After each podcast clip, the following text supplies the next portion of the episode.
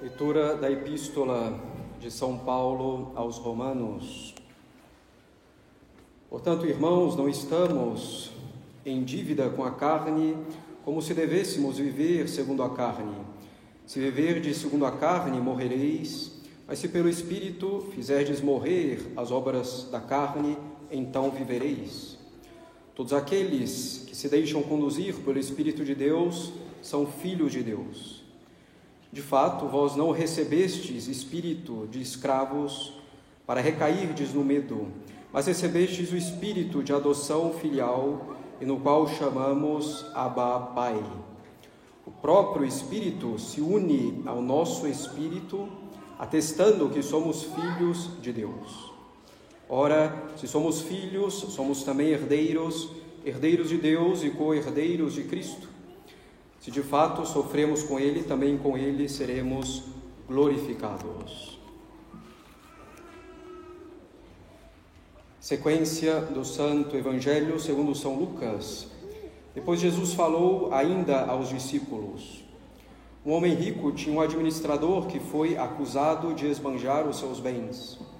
Ele o chamou e lhe disse: Que ouço dizer a teu respeito? Presta contas da tua administração, pois não podes mais administrar meus bens. O administrador então começou a refletir: Meu senhor vai me tirar a administração? Que vou fazer? Para cavar não tenho força, de mendigar tenho vergonha. Ah, já sei o que fazer para que me recebam em suas casas quando eu for afastado da administração. Então chamou cada qual separadamente os que estavam devendo a seu senhor. E perguntou ao primeiro: Quanto deves a meu senhor? Ele respondeu: Cem barris de azeite. O administrador disse: Pega a tua conta, senta-te depressa e escreve cinquenta. Depois perguntou a outro: E tu, quanto deves? Ele respondeu: Cem sacas de trigo. O administrador disse: Pega a tua conta e escreve oitenta. E o Senhor elogiou o administrador desonesto porque agiu com sagacidade. De fato, os filhos desse mundo são mais sagazes para com os da sua geração do que os filhos da luz. Eu vos digo: usai dinheiro injusto a fim de fazer amigos, para que quando acabar os recebam nas moradas eternas. Em nome do Pai, do Filho e do Espírito Santo. Amém. Ave Maria, cheia de graça, o Senhor é convosco. Bendita sois vós entre as mulheres. Bendito é o fruto do vosso ventre, Jesus.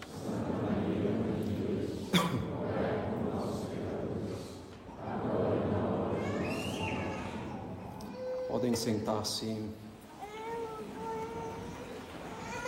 Caros católicos, nesse oitavo domingo, depois de Pentecostes, nos concentraremos, sobretudo, nesse belo trecho da Epístola de São Paulo aos Romanos. A oposição entre viver segundo a carne e viver segundo o Espírito, com um E maiúsculo, segundo o Espírito de Deus. Um caminho leva à escravidão, o outro leva à verdadeira liberdade e à felicidade. Caros católicos, efetivamente, uma das principais verdades de nossa santa religião católica, a única verdadeira, é a filiação divina. Não somente uma das principais, abstratamente, pela sua importância, mas uma das verdades mais importantes de vivermos efetivamente em nosso cotidiano. Com efeito, caros católicos, como nos diz a coleta de hoje, Deus nos deu o ser inteiramente, totalmente. E nós somos filhos de Deus por causa disso porque Ele nos criou, nos deu o ser, porque Ele mantém o nosso ser na existência. e porque também nos governa sabiamente, amorosamente, nos governa para o nosso bem, como todo bom pai deve fazer. Porém, a filiação divina, como sabemos, vai muito além da criação, da manutenção do nosso ser na existência e vai muito além do governo divino pela providência. Essa filiação divina não é tampouco apenas um título exterior, mas é o fato de vivermos, de participarmos da própria vida divina pela graça santificante, e que se torna então princípio de vida para nós, princípio de vida sobrenatural. Portanto, essa filiação divina é termos, tanto quanto nos é possível, como criaturas, ter a vida divina pela graça, sermos membros de nosso Senhor Jesus Cristo, membros do corpo místico de nosso Senhor, somos então verdadeiramente, profundamente filhos de Deus.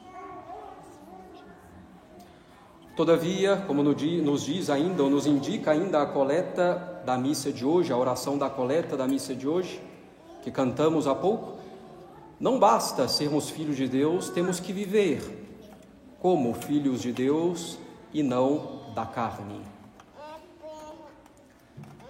Devemos então, caros católicos, considerar o que é viver como filho da carne.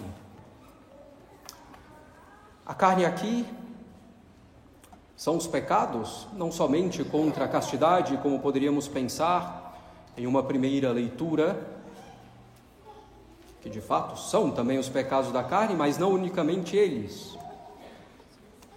Vai muito além disso. A carne aqui é todo pecado, ou seja, toda obra, todo pensamento, toda palavra ou toda omissão que sejam contra Deus, ou que não tenham Deus por fim, de algum modo, na nossa ação, na nossa palavra, no nosso pensamento. Ser filho da carne é então vivermos em conformidade com essas obras da carne, quer dizer, com os pecados, quaisquer que sejam eles. E quem são os nossos pais, se optamos ou se nos conformamos em viver como filhos da carne. Os nossos pais somos, os nossos pais são nós mesmos em primeiro lugar, nosso velho homem, nossas inclinações desordenadas, quer dizer, aquelas inclinações que não estão ordenadas a Deus. É também nosso Pai, se somos filhos da carne, o mundo. O mundo aqui entendido como aquele que se opõe a nosso Senhor Jesus Cristo. E finalmente, é também nosso Pai, se somos filhos da carne, quer dizer, se vivemos conformados ao pecado, é também nosso Pai, o demônio, como não poderia deixar de ser, aquele primeiro que pecou.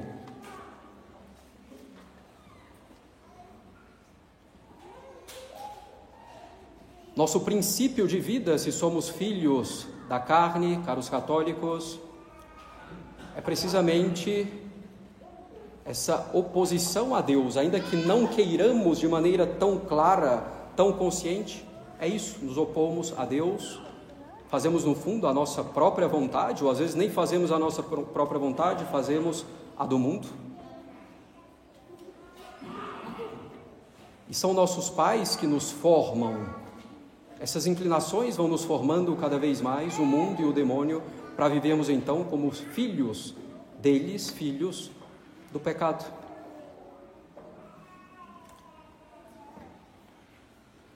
Essas obras da carne, então, é tudo aquilo que nos afasta de Deus, que nos afasta de nosso Senhor Jesus Cristo. Convém aqui, caros católicos, procurarmos entender bem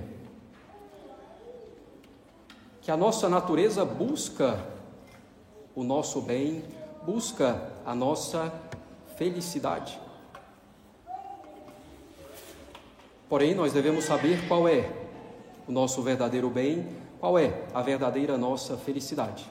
Senão, estaremos buscando sem jamais alcançar, sem jamais progredir verdadeiramente nesse caminho. Se vivemos como filhos da carne, estamos procurando bens, mas bens desordenados, colocando bens insuficientes, bens imperfeitos, como se fossem bens perfeitos, como se fossem bens suficientes. Enfim, todo pecado, de algum modo, em todo pecado, colocamos algo no lugar de Deus, se é um pecado mortal, ou preferimos ter menos união com Deus, que é o nosso bem, para não perder algum outro bem inferior. E nessa busca por esse bem desordenado, como se fosse suficiente, como se fosse perfeito e infinito, nós encontraremos certamente algumas alegrias mais ou menos duradouras. No pecado encontramos algumas alegrias mais ou menos duradouras, mas uma alegria que passa e uma satisfação que no fundo é torturante, porque nunca satisfaz verdadeiramente. Sempre se busca mais os bens desse mundo, porque são insuficientes, são imperfeitos. E vamos buscando então de maneira cada vez mais angustiada, quanto mais nos entregamos a eles, mais os procuramos de maneira angustiada, de maneira torturante com satisfações pontuais, mas instáveis. Estamos sempre correndo atrás desses bens como verdadeiros escravos deles, de fato. E alguns desses bens que buscamos ao, ao pecar, caros católicos, podem até ser bens legítimos, mas que estamos buscando o mal. Consideramos no Evangelho de hoje, esse exemplo do administrador infiel. Ele não sabe cavar, digamos assim, não sabe nenhum trabalho manual, tem vergonha de pedir esmola. Ele busca o bem de uma vida estável financeiramente, mas busca mal por meio de injustiça, prejudicando o seu senhor e mentindo. Coloca então a sua estabilidade econômica como superior a bens que são superiores à verdade e à justiça. Isso jamais pode ser feito. Poderia ele ter buscado essa estabilidade de outro modo. Ou então não ter fugido daquele mal, que era aprender um trabalho manual, mal para ele, na situação dele. Ou então passar pela vergonha de pedir esmola, e não haveria nenhuma desordem nisso. Procurava um bem legítimo, mas o procurou desordenadamente. Na maioria das vezes é isso que fazemos ao pecar. Então, assim, caros católicos, é sermos filhos da carne, vivermos como escravos. Escravos do nosso velho homem, das nossas inclinações desordenadas, escravos do mundo, com seus bens passageiros, e de alguma forma escravos então do demônio. E essa busca na felicidade como filhos da carne é torturante, como dissemos, sempre estamos com grande medo de perder essas satisfações, essas obras da carne, quanto mais procuramos, mais temos medos de perdê-la, sabemos que são bens que passam, são bens escassos e sabemos que vão acabar com a nossa morte. É uma alegria bem triste a dos filhos da carne, porque no fundo não há alegria, somente ilusão de alegria. Ao contrário, caros católicos, podemos viver como filhos de Deus. E é o que devemos desejar. E que dignidade tremenda poder sermos chamados filhos de Deus. E num sentido tão profundo como já dissemos, participar da própria vida de Deus em nós pela graça santificante. Se queremos ser filhos de Deus e viver como filhos de Deus, devemos ser conduzidos pelo Espírito Santo. E cada vez mais, para sermos cada vez melhores filhos de Deus.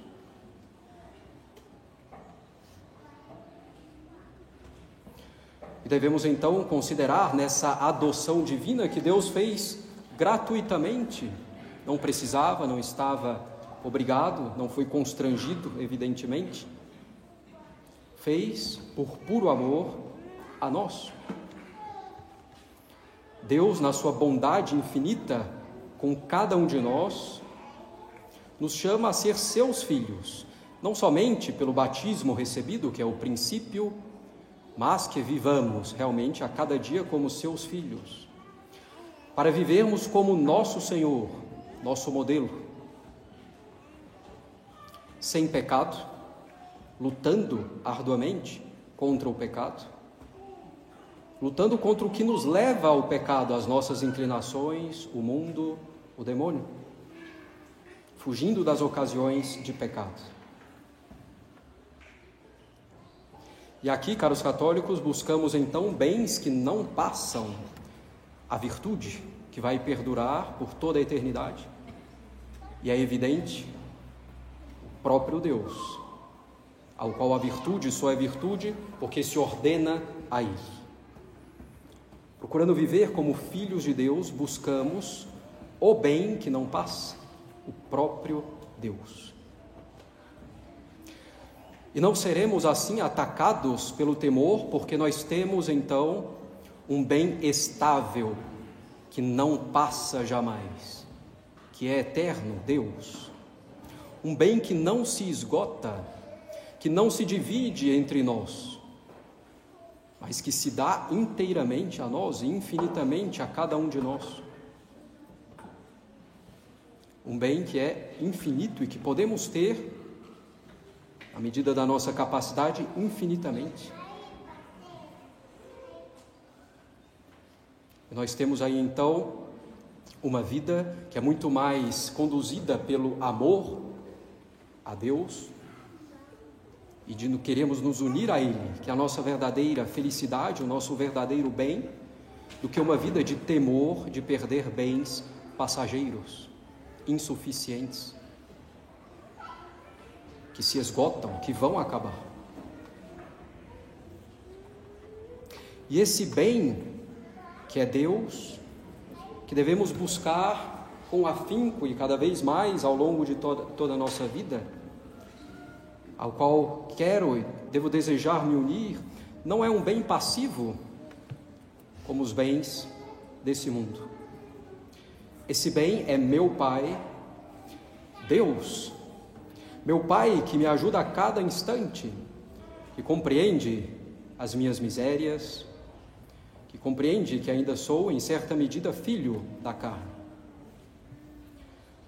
que compreende então as minhas misérias, que me ajuda, que me direciona, que dá todos os meios para me mostrar o caminho, a verdade, que me corrige e que me ama infinitamente.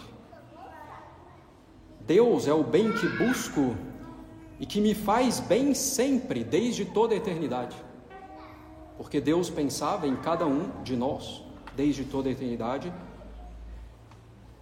para nos criar e pensava assim por amor a nós, para o nosso bem. Que diferença então, caros católicos, se buscarmos sinceramente, apesar das nossas fraquezas, vivermos como filhos de Deus, afastado das obras da carne, quer dizer, enfim, do pecado e tudo aquilo que a Ele conduz. Se temos esse entendimento, vamos nos afastar do pecado não tanto pelo medo da condenação, que termina sendo muito insuficiente, Porque a condenação sempre nos parece longe, o inferno sempre nos parece distante, de algum modo. Mas nós vamos nos afastar do pecado por amor a Deus, que está presente já, pela graça, na nossa alma, que nos dá a sua própria vida. E esse é o nosso objetivo: vivermos cada vez mais por amor a Deus e não por temor da condenação, dos castigos.